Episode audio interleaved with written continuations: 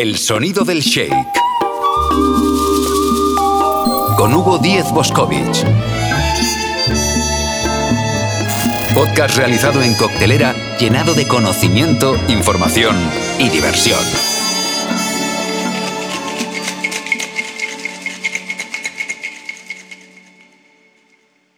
Hola amigos del sonido del shake, os doy la bienvenida al cuarto episodio de la segunda temporada.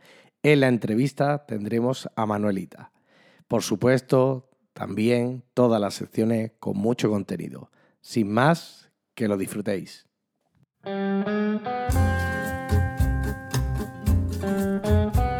Noticias destiladas con Elvira Aldaz.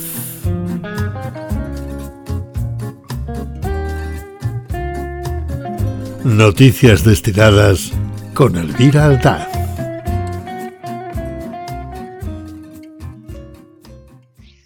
Estamos en Noticias Destiladas con Elvira Aldaz y que me imagino que viene destilación en columna, porque en Alambique es que no se puede tantas noticias, ¿no? Total, total. Han sido dos, tres meses repletitos de noticias y he tenido que hacer un ejercicio de síntesis y de destilación máxima. O sea que vamos a intentar pasar muy rápido por un montón de cosas que han pasado, que seguro que muchas ya las conocéis, pero no está de más repasarlas. Venga, perfecto. ¿Por dónde empezamos? Venga, vamos a empezar por lo más importante o la notición más general, que son los 50 Best Bars. La Sí. gran lista, eh, que ya todos conocemos los resultados, pero vamos a analizar un poquito lo que pasó esa noche y las implicaciones que tiene posteriormente esa lista. Eh, pues empezamos por, obviamente, como se rumoreaba, eh, días antes, Paradiso consiguió por fin la primera posición eh, hizo historia, porque ningún bar había conseguido, fuera de Londres o Nueva York, había conseguido eh, la primera posición. Eh, además de Paradiso, eh, España consiguió meter a Sips en la tercera posición con una subida de 34 posiciones, una cosa meteórica, eh, que tenemos que agradecer a, a Marc y a Simone porque vaya, vaya podium tenemos eh, español. Luego en el 7 tenemos a Two Smacks y en el 15 a Salmón Gurú. O sea que hemos conseguido en España, a pesar de que todos los bares tienen extranjeros a la cabeza de, esos cuatro bares, hemos conseguido un top 15, cuatro bares en el top Sí, 15. sí, yo creo que es algo histórico que recordaremos o recordaremos porque no sé si se volverá a producir. Un triunfo para Barcelona, para España y también con ese con esa posición también de Madrid. Y nada, súper contento porque nuestros compañeros de, de profesión pues están disfrutando de, de este éxito. Desde luego, luego muy español que tengamos cuatro bares en el top 15, pero luego ninguno en el, en el siguiente hasta el 100. Ya, hacemos bueno. todo o nada, hacemos todo o nada aquí en este país. Desde luego. Pero bueno, eh, la comidilla, eh, que la vamos a pasar muy rápido, ha sido por supuesto la movida de Tu Smacks, todo el salseo Sí. que ha habido de Tu Smacks, que bueno, ya se rumoreaba también desde antes que Mo Al Jaffe iba a dejar el bar, pero el notición fue cómo lo ha dejado. Además de con casi todo el equipo, pues eh, con algunas bajas, como una rota, rota registrada en vídeo, que también es bastante interesante ver el vídeo, supongo que muchos ya lo habréis visto, y bueno, muchos más daños en el bar. Entonces, ante todo este salseo, el que quiera profundizar más tiene eh, no solo el vídeo que Mo viralizó hace, hace un- unos días, sino también una entrevista muy interesante en, en el podcast Bartender at Large, donde durante hora y media Mo da su versión de los hechos, explicando detalladamente cómo es firmar un contrato, según él, leonino, con, con inversores. Con lo cual, el que quiera profundizar más y ver la versión más detallada de Mo, pues tiene, tiene el podcast. eh, y los demás no, no sabremos qué ha pasado. Está, en inglés, ¿no? Me imagino. Sí, claro, por supuesto, está en inglés. Eh, Bartender at Large es un podcast muy chulo para el que, para el que entienda inglés, porque eh, Eric Castro es, un, es una maravilla. Hizo también un documental hace tiempo súper interesante de coctelería y siempre es interesante escucharle. Entonces, bueno, el que quiera profundizar tiene, tiene ese material.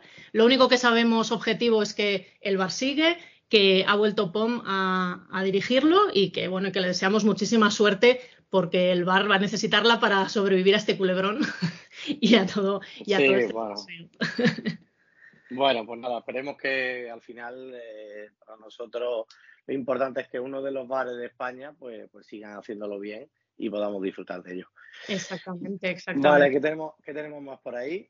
Vale, de- dentro de la lista hay otras, otras Sí. cosas interesantes que comentar, como por ejemplo en la caída del Conat Bar, que, que pasó, ha pasado del 1 al 8, y que desde luego cuando estábamos en la gala y vimos que le daban a, a Goperrón el premio al Industry Icon, todos dijimos, aquí ha pasado algo, el uno queda libre. Sonaba a premio de jubilación, a premio de consolación y, así se cumplió, ¿no? Luego perdieron la primera posición y cayeron hasta el 8, ¿no? Demostrando que ha habido bastante removida en, la lista.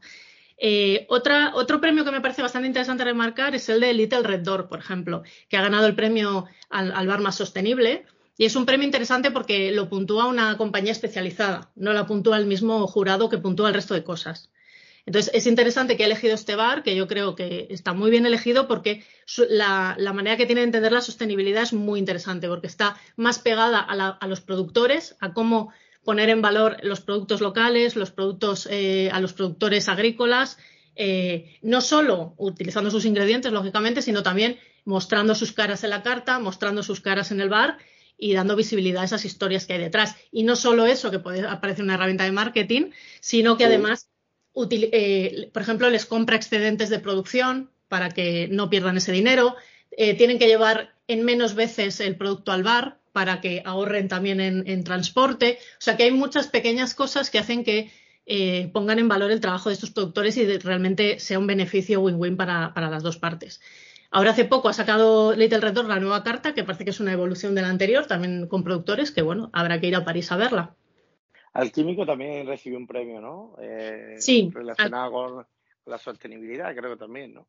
Eh, bueno, fue el premio al Bartenders Bartender, como al mejor bartender de todos, para Jan Trin, porque al final también con toda esta cosa de sostenibilidad que ha hecho, de tener la finca, de durante la pandemia sostener también el trabajo de sus empleados y demás, también se ha puesto mucho en el punto de mira y ha conseguido, este sí que es un, premio votado por la industria, ha conseguido que, todos le voten como el mejor bartender, ¿no? Que excede el hacer cócteles, sino que también habla de sostenibilidad y habla de recursos humanos, ¿no? Qué bueno. O sea que también está, está muy, muy bien eso. Eh, Asia, que parecía siempre que iba a ser el gran vencedor y, el, y un poco el relevo a Nueva York y Londres, pues este año se ha pegado un poco la torta, ha pasado de 16 bares a 8, fundamentalmente por el COVID, porque al final han sido países que han estado muy cerrados y ha habido menos viajes, con lo cual es probable que el año que viene se recuperen en cuanto la gente empiece a viajar un poquito más. Claro. claro, Italia por contra ha conseguido meter cuatro bares en la lista, uno de cada ciudad, muy repartido. Y también eso es un poco fruto de, todas las, acciones que están haciendo, todas las cocktail weeks, todos los bar shows que están haciendo en estos últimos años y que están un poco poniendo también eh, su trabajo en el disparadero, como hemos hecho también nosotros en España, ¿no? Estamos está dándole mucha más. Al final Italia, bueno, siempre hemos sido países, países vecinos con mismas mentalidades y yo estoy seguro que poco a poco irán incluso creciendo en, esta, en estos listados. Sí, desde luego. Y, pero bueno, la gran noticia, lo que todo el mundo un poco comenta, es el auge del poder latino, ¿no? No solo en número de bares en la lista, porque en realidad solamente ha pasado de siete a nueve, sino que sobre todo porque han arrasado en todas las categorías especiales, en muchas de ellas. Y eso ya indica un cambio de tendencia, indica que todos los premios especiales están los ojos puestos en bares latinoamericanos o en proyectos latinoamericanos. Por ejemplo, el, mejor eh, menú de coctelería, que yo me quedé a cuadros, lo ha ganado eh, Juliana de Guayaquil, en Ecuador. Y eso, cuando, cuando vemos claro. ¿Cuántas personas visitan este local o incluso si realmente hay seguimiento a un bar, un bar que no tiene a priori tanto nombre, ¿no? Exactamente. lo bueno de este premio del mejor menú es que no se basaba en las visitas, sino que todos los bares podían postularse y, mandar su, menú para que un jurado especializado lo viera. Por lo tanto, es una buena manera de dar visibilidad a bares que de otra manera no tienen tantas visitas de tantos jurados, con lo cual es muy interesante que de entre todas las propuestas, esta que también se basa mucho en el impacto cultural de los ingredientes, en los productos del país, los productos locales, que estamos viendo que es una tendencia eh, súper importante este año, eh, ha hecho que ganaran el premio a la mejor carta por encima de muchos otros bares famosos. Eh, también Limantur México se ha llevado el premio a la leyenda de la lista por su, por su constancia en ella y sobre todo el punto que me parece buenísimo de que Limantur México se haya llevado el mejor bar de Norteamérica por encima de todos los bares de Estados Unidos. Con lo cual ahí, se demuestra un cambio de tendencia. Tiene que ser duro, ¿eh? Cuando hay tanta competencia, al final, bueno, pues un país que a priori no tiene tanto potencial económico, pues se acaba llevando eh, este reconocimiento. ¿no? Exactamente, eso demuestra el cambio de tendencia. O sea, es el mejor bar de Norteamérica, es un bar mexicano. Es que el poder latino está, está muy poderoso, está muy poderoso y va a ir creciendo más y más. Argentina también ha metido tres bares en la lista, ha vuelto Carnaval Perú, que estuvo a punto de cerrar.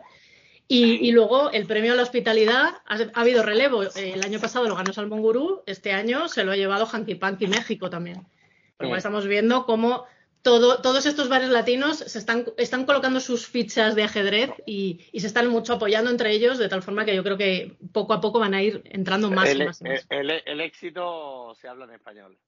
Totalmente, totalmente. Hay, hay una tendencia hacia lo latino y también hacia lo local. Y es un poco lo que se está viendo. En una mesa redonda que, hicieron en, en, en eh, Salmón Gurú, eh, para, justo para la Madrid Cocktail Week, se habló un poco de esto, ¿no? Del cambio de tendencia y de que los latinos ya no tienen ese complejo de inferioridad de, tener que poner un, cóctel, un, bar de cócteles neoyorquino en su ciudad, sino que pueden hacer cosas locales, ingredientes locales y cosas únicas que no podemos y más, y, más teniendo en cuenta cosas como la creatividad que tiene el latino de por sí o incluso los productos, ¿no? Eh, siempre pues había una materia prima bastante, bastante potente.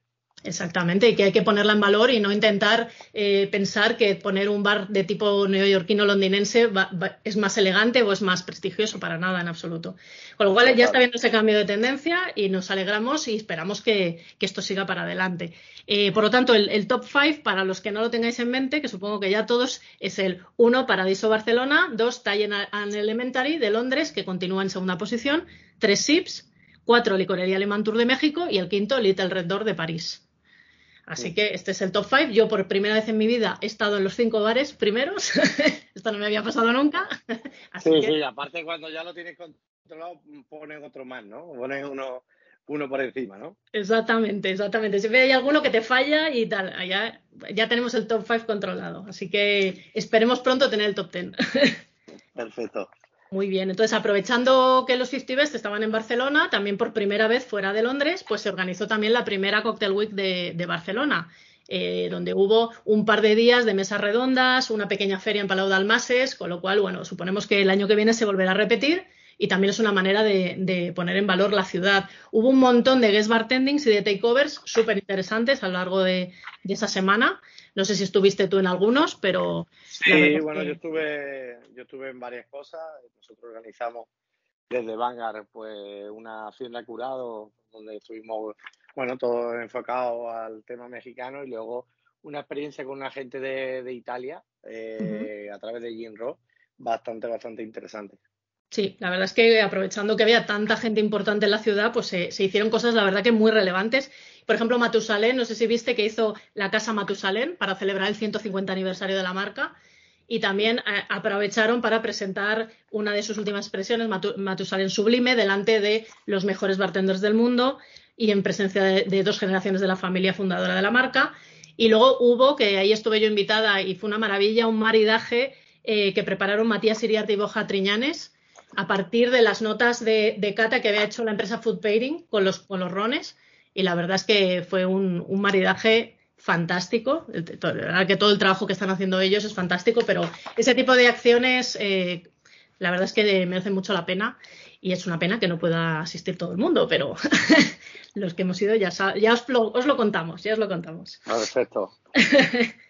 Luego eh, tuvimos la semana anterior la Madrid Cocktail Week también, es que no hemos parado de, semanas de la coctelería y hubo un montón de actividades eh, por toda la ciudad igual, pero hubo como dos grandes hits también bastante relacionados o muy relacionados con el mundo latino, como vemos que está de moda. Uno fue la fiesta de poder latino que hubo en el Hotel Edition, donde vino Café La Trova de Miami, Limanturi Alquímico, y ahí pudimos probar algunos de los, de los cócteles de la carta, que tienen las cartas cada uno de ellos. Y luego eh, se organizó Diego Cabrera de Big Reunion, donde trajo a algunos de los bares más potentes también del mundo latino eh, en los 50 Bs y en el mundo de la coctelería, como son Florería Atlántico de, Buenos Aires, Hanky Panky, Alquímico, El Barón, Employees Only, que es un bar de Nueva York, pero que el, el bartender es eh, de Guatemala, Carnaval, Cochinchina y Chintonería.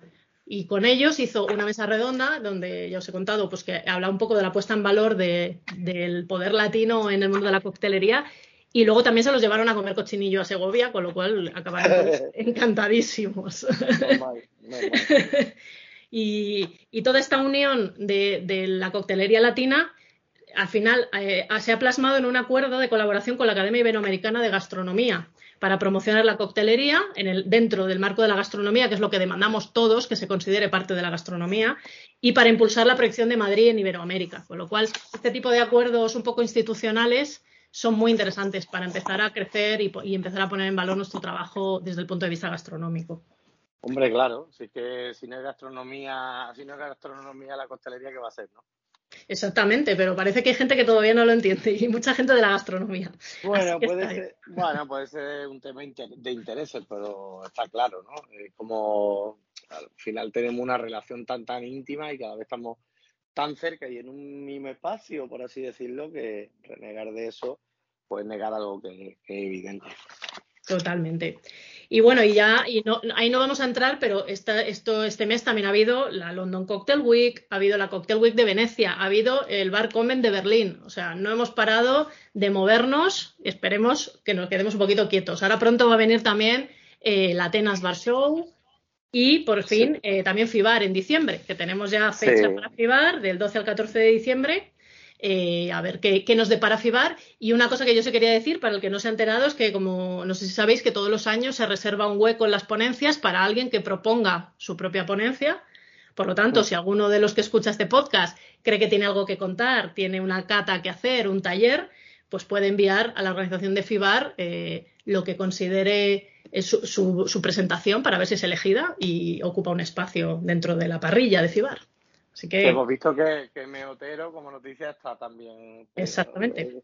como uno de los directores de contenido. Sí, por lo tanto tenéis que ganaros a M si queréis salir al escenario y, contarlo, y contar vuestra movida.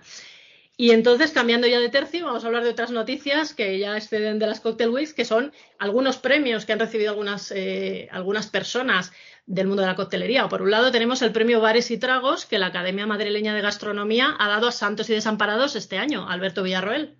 El año pasado unos días, ¿no? Sí, hace unos poquitos días. El año pasado lo ganó Sabas y este año el relevo lo coge Santos y Desamparados. Así que enhorabuena a todo el equipo y poquito a poquito ir conquistando los corazones de la gastronomía, de los críticos gastronómicos. Eh, pues nada, siempre es una buena noticia. Eh, otro premio que ha sido esta misma noche que grabamos el podcast ha sido el premio al mejor libro gastronómico para Gurú de Diego Cabrera y de Miguel Ángel Palomo en los premios fuera de serie. También es muy bueno, pues fíjate, lo, tengo por aquí, todavía no he podido, no he podido meterle mano. Pues fíjate que ves otro cambio de tendencia, que un libro gastro que se considere por fin un libro gastronómico, un libro de coctelería y se premie como tal. Así que enhorabuena a los dos por este hito y por el premio. Y de premios a dinerito, que también es importante. Una de las grandes noticias a nivel negocio que ha habido en estas últimas semanas es la compra de Diplomático y de Jim Mare por parte de Brown Forman. Sí, sí, sí. dado las dos marcas. Yo lo, vivo con tristeza, pero también con alegría, ¿no? De ver como una marca española y otra que también han podido colaborar, pues, pues en ese posicionamiento a nivel mundial y bueno, se lo llevo una, una marca amiga como gran forma.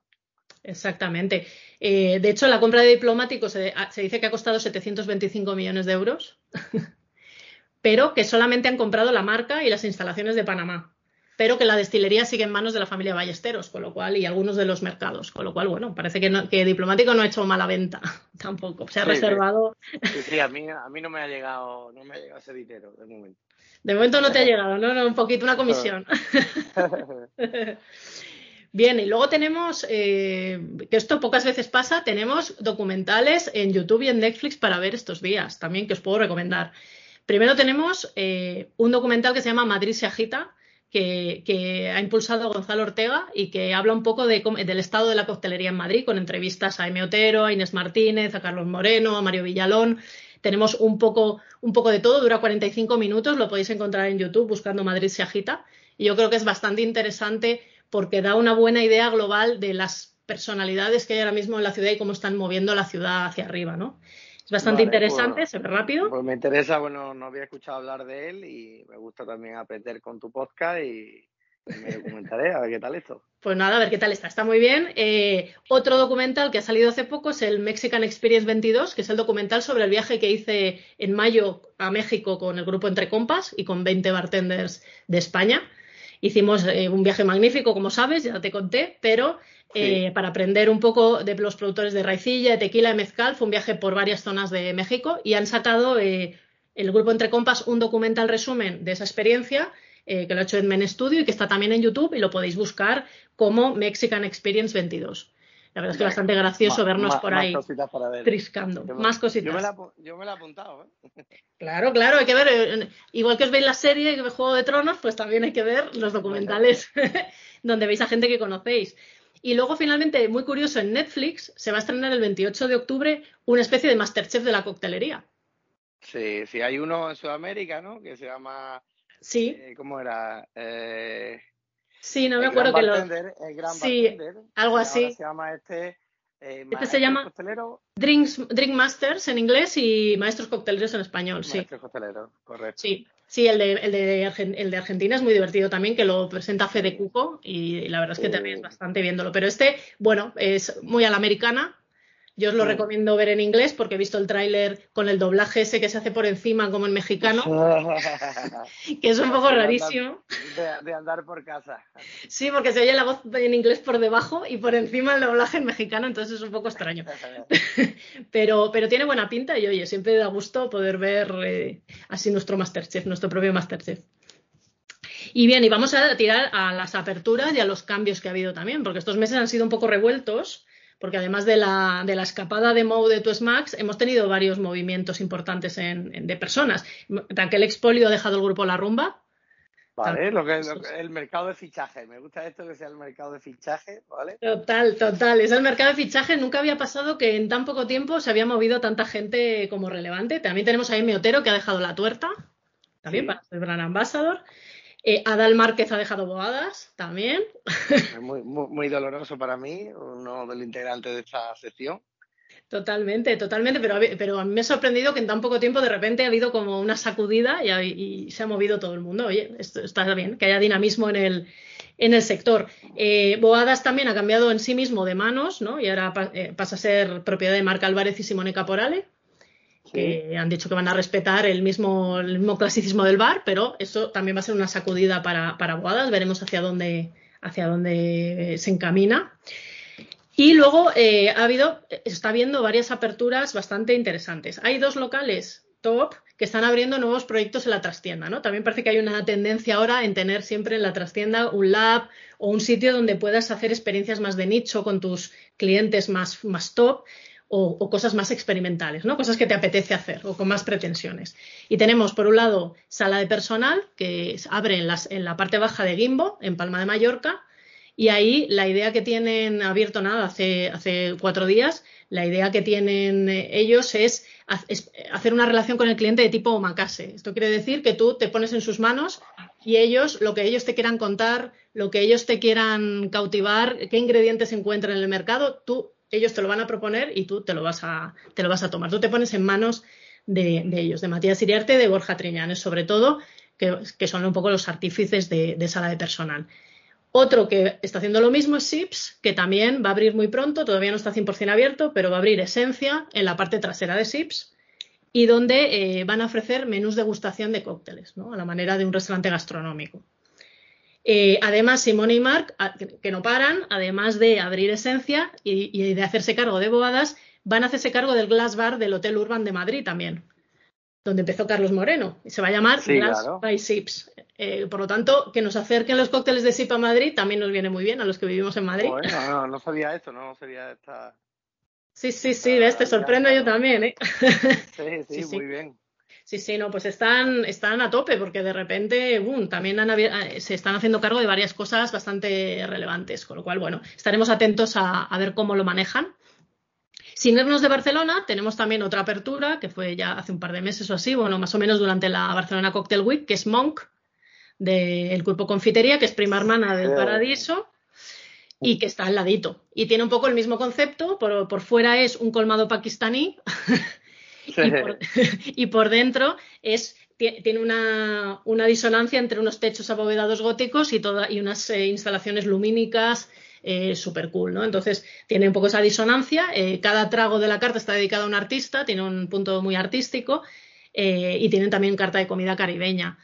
el, nombre de Monk, que yo pensaba que era algo de monjes, ¿no? Por el, por el entorno, parece que viene de Thelonious Monk, el, artista, el músico de jazz. También, o sea que eso también nos está diciendo que va a ser algo bastante creativo, ¿no? Los resultados de, va a ser bastante creativo. por lo que me han dicho, está siempre lleno. Yo, he podido, estar. ¿Y qué te ha parecido? A mí me gustó, me gustó lo que pasa, sí es verdad que, bueno, al final fue en la Barcelona eh, Coastal Week y bueno, era, había un poco locura, ¿no? Claro, sí, además acaban de abrir y demás. A mí se me han dicho que eh, la verdad es que está todos los días súper lleno. Supongo que es un poco como Viva Madrid y Salmón Gurú, ¿no? Que cuando la cola excede puedes ir redirigiendo gente a, otro bar, ¿no? Para que no estén ahí en la cola pasando frío, pero, pero la verdad es que, bueno, también les auguramos mucho éxito.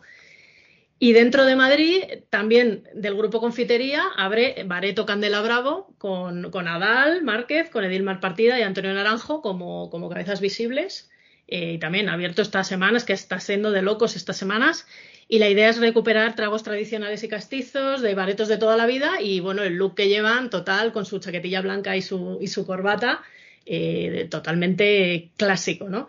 Eh, tienen pues la media combinación de boadas, negrones con brandy, todo tragos como muy, como muy de señor.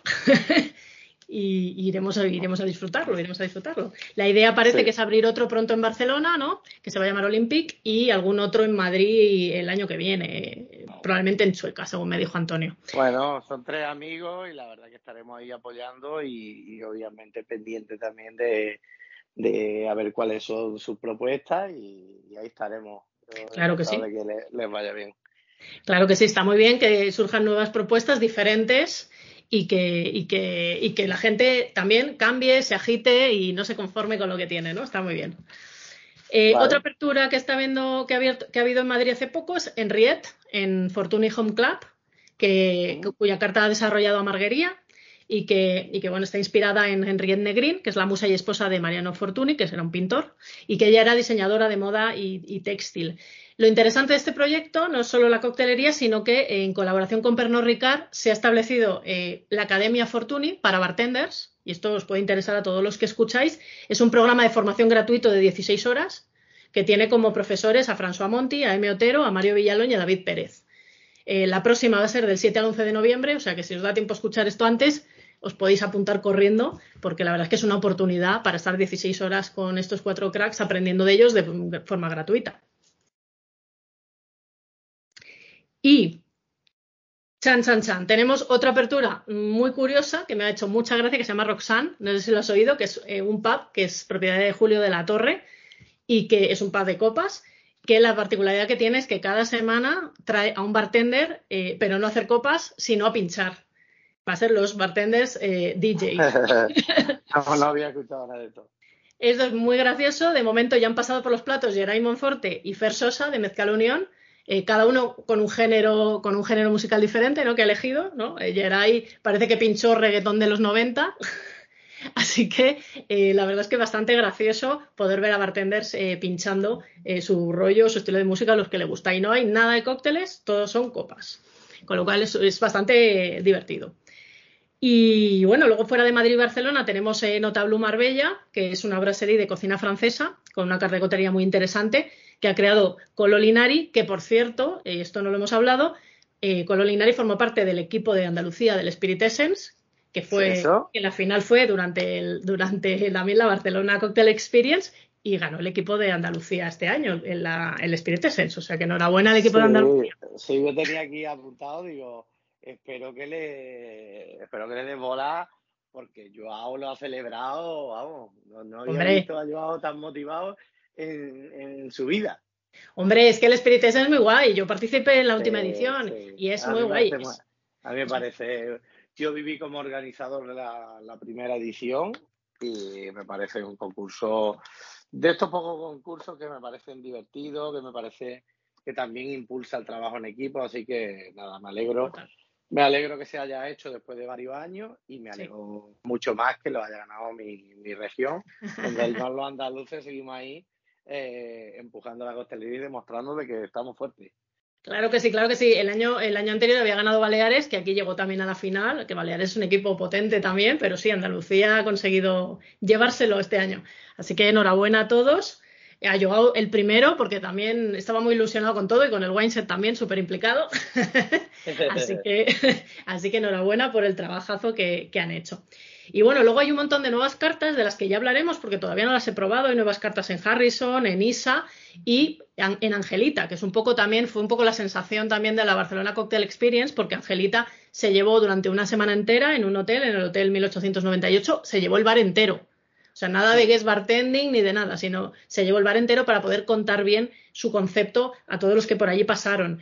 Y, la novedad de la carta de este año, que todavía no he probado, es que no utilizan hielo y con eso lo que hacen es eliminar el gasto energético de las máquinas de hielo, de los congeladores y reducen el gasto de agua. Entonces, mm, toda la gente que pasó por allí a mí me ha hablado maravillas, pues eh, pronto pasaré yo por Angelita para ver y contároslo también a todos vosotros, qué tal es la nueva carta. Genial. Pues no sé si hay algo más. Yo creo que Elvira. ¿Has visto? 30 minutitos intensos para resumir todo lo que ha sido pues este par de mesecitos. Y nada, encantado de, que estés con nosotros nuevamente. Y te esperamos en la próxima edición con muchísimas más noticias destiladas. Genial, muchas gracias, Hugo. Un abrazo grande, muchas gracias. Guest Bartending.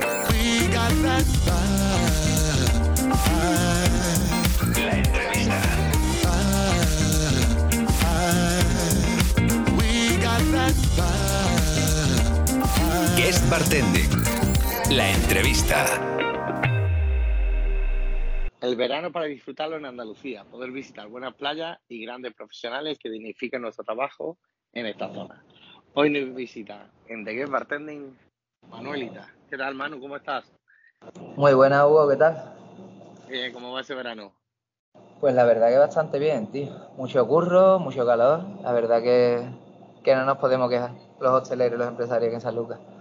Además, este año con el tema de la ciudad gastronómica, que hemos sido el primer pueblo como catalogado como ciudad gastronómica y esto la verdad que no nos podemos quejar para nada, todo lo contrario. me alegro mucho. Bueno, para la gente que, que no te conozca, ¿quién es Manuita? Pues Manu es un chico de San Lucas de Barrameda, aquí en Cádiz, un pueblo pequeñito de 68.000 habitantes, que lleva trabajando en bares desde los 15 años. Empecé recogiendo vasos y demás, como empezó todo el mundo, y ya desde hace 8 años, pues regento Abadía Lombard, que es un espacio donde puedes disfrutar de una copa, un café o un cóctel clásico y aparte una ida de pelota de, de que está detrás de la barra. En este caso soy vale, ¿cómo, ¿cómo ha sido tu formación? Pues la formación empezó siendo autodidacta, desde luego. Eh, como te he dicho antes, empecé desde la base recogiendo platos de sardina en un chiringuito, hasta mm. que poco a poco empecé a meterme ya detrás de la barra, tirando copas y ya luego empezó ya poco a poco un poco a profesionalizar, pero por, por inquietud a última hora.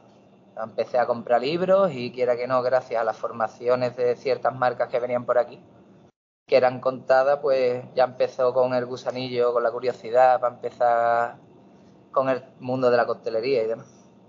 ¿Tienes una formación así más, eh, más concreta de, no sé, alguna pues escuela o...? No, no. La única formación más concreta que hicimos fue gracias a José Guío, que cogimos relación con él eh, mediante una marca que, él trabajaba, una cachaza, y cogió muy buena relación con nosotros. Hicimos un cursillo intensivo aquí un día en el botero. Pero por lo demás, siempre autodidacta, YouTube, muchos libros. La verdad que, que se hacía la forma. Vale.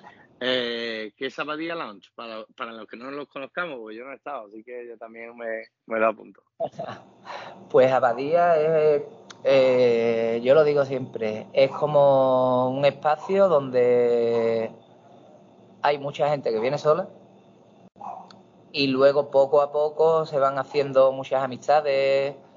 Es un sitio que la gente lo cataloga como, como si fuera mi casa es un espacio que es muy casero, muy cercano, donde todo el mundo se siente bastante bien. Es una, una forma de pasar el rato libre que tenemos, que hoy en día con el trabajo, con los problemas que tenemos cada uno y demás, es como desinhibirte un rato, pasar un buen rato y tontería, probar cositas nuevas también. Muy bien. Eh, ¿Anécdotas o logros que te pongan orgulloso de tu profesión? Uf, eh, logro. El que gracias a este mundo, quiera que no, tengo la suerte de poder ir a Barcelona y poder llamar a 14 o 15 colegas del mundillo de costelería y a Madrid lo mismo, Galicia. Que quiera que no, es, es una excusa perfecta para conocer gente y para que cuando vas a algún sitio tener un rinconcito, un espacio donde conoces a alguien y te sientas en casa. Que quiera que no, es lo que más me gusta de, de todo este mundo que atrás.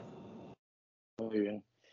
Em, personas que han influido en tu carrera. Pues vamos a ver. A tema personal, mis padres, que siempre me han ayudado a la hora de, con lo cabezón que era, de montar tu negocio y demás. Y luego dentro de este mundillo, José Guío, que desde que lo conocí creo que puedo tener la suerte de decir que es amigo. Empezó siendo formador y al final es amigo, tengo la suerte de poder llamarlo para, para cualquier duda, lo que sea. Y luego referente también algo más fuera de aquí de España es Lucas Cinali.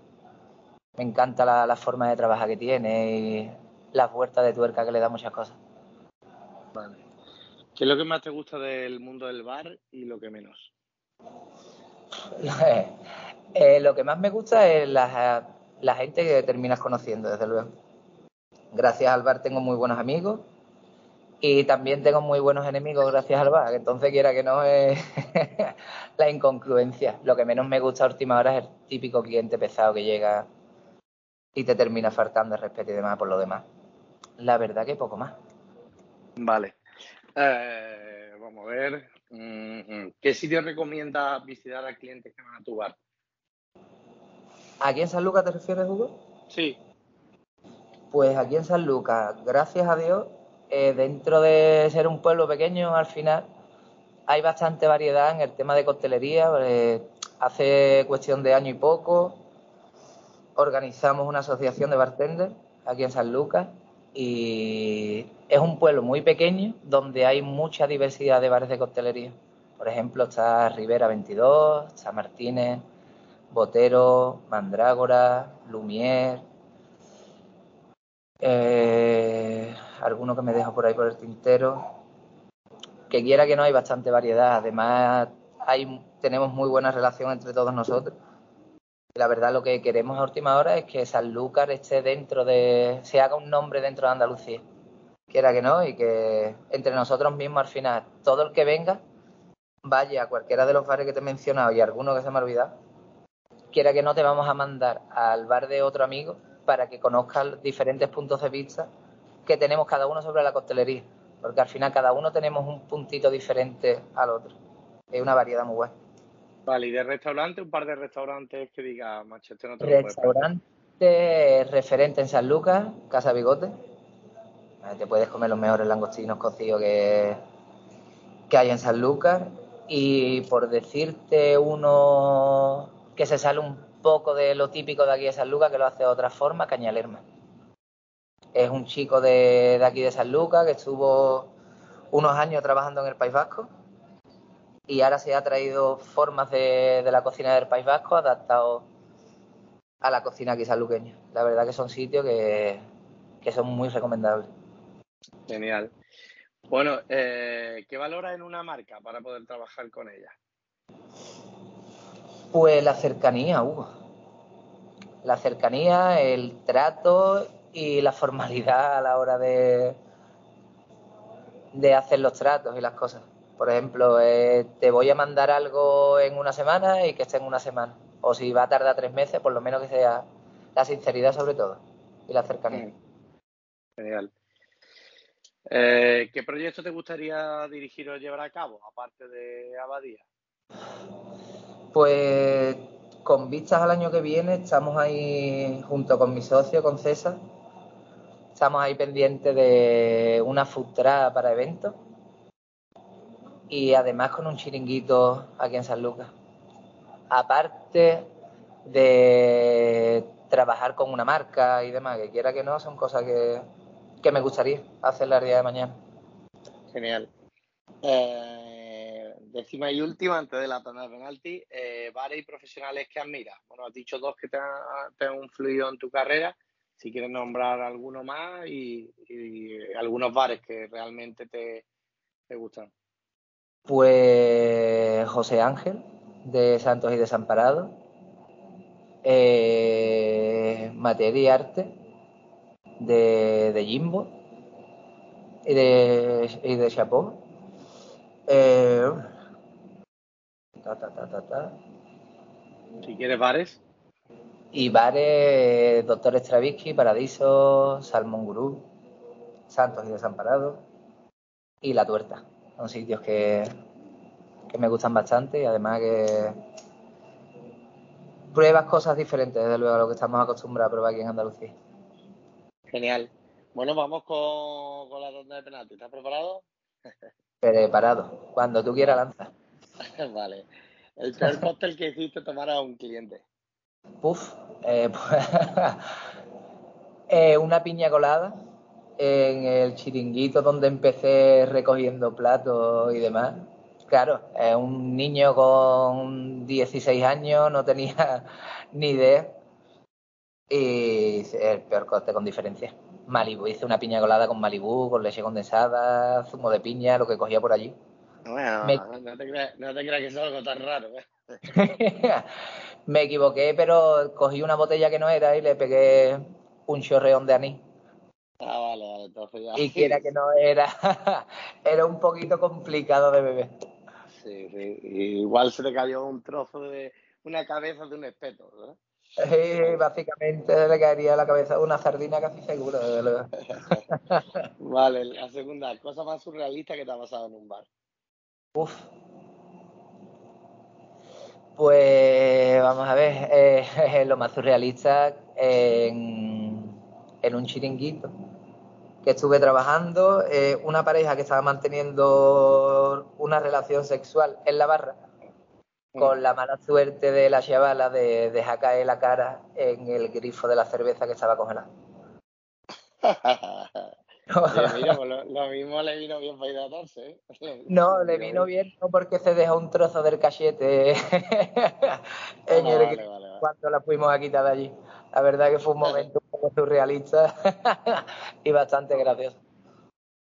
Vale, eh, tercer ingrediente fetiche, ¿no? Si quieres te adelanto el mío, jengibre. Al final le pongo a todos los cócteles jengibre.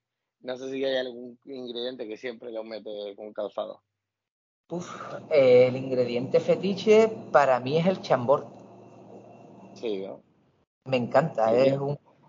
Mira que es caro, ¿eh?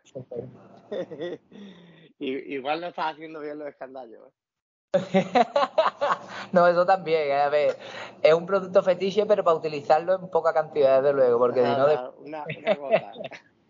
sube, sube bastante el escandallo, pero tel. Pero es un producto que me gusta mucho utilizarlo, pero para ciertos cócteles y para ciertas personas. Tampoco es algo que, que tire mucho.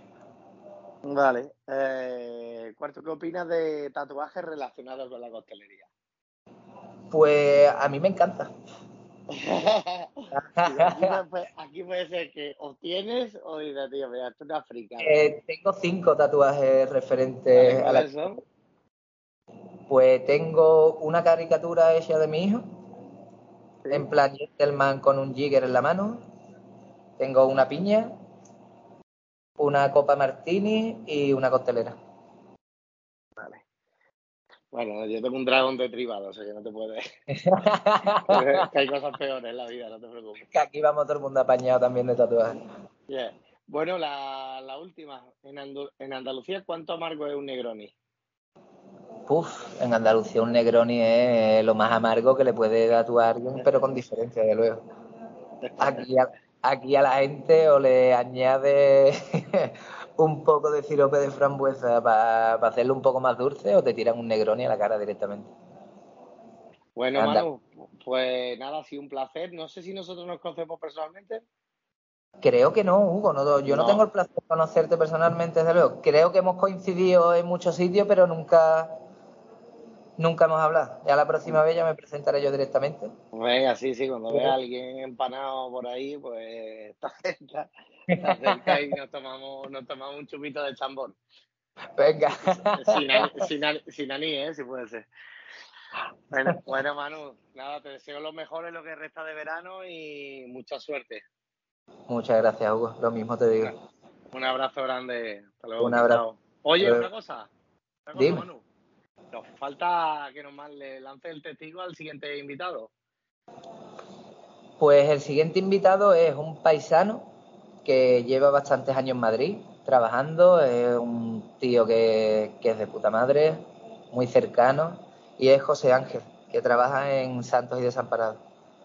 Ahí en Madrid. Genial. Pues viajaremos hasta, hasta Santos. Bueno, el mes que viene, que ahora mismo hace mucho calor.